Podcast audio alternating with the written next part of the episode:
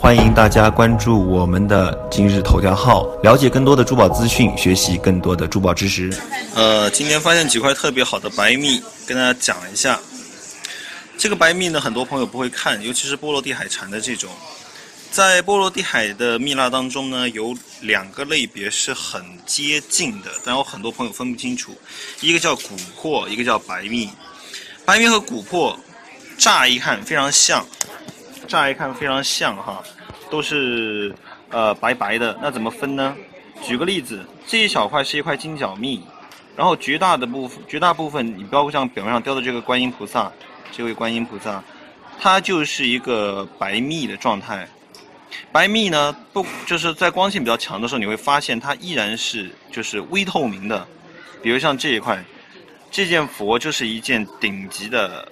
一个白蜜了，润度非常好，然后整体是白的。这个黄呢是它呃表皮氧化层的这个颜色，然后它润度非常好。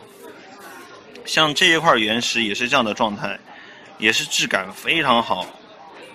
那这些就是表面的氧化层，它依然是有润度的，它不是那种干的那种不透光的那种质感。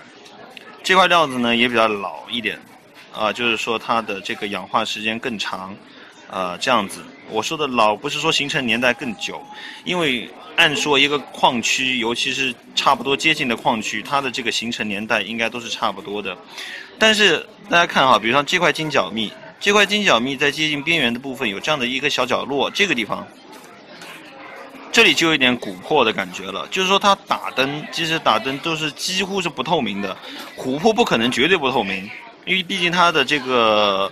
它毕竟是树脂化石，然后只要光线足够强的话，无论如何都会呈现出一个微透明。所以我说这个不透明只是相对的哈，相对的不透明。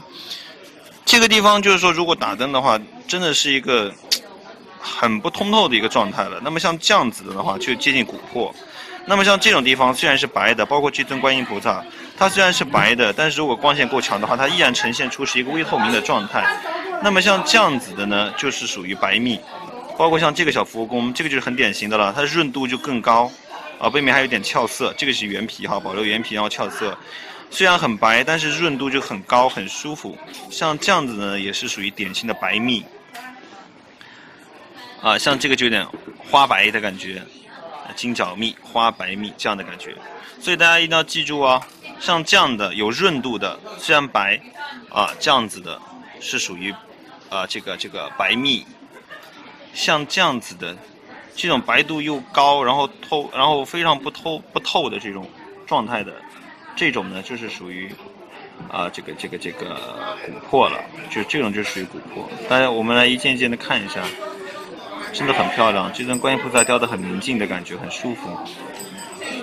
这块蜡呢真的很老，嗯，那种质感很老气。很多时候所说的老不是形成时间更久哈，说它的质感更老气。啊，是这个意思。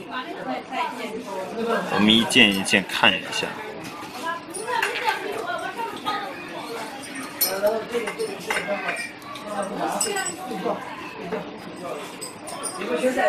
很润。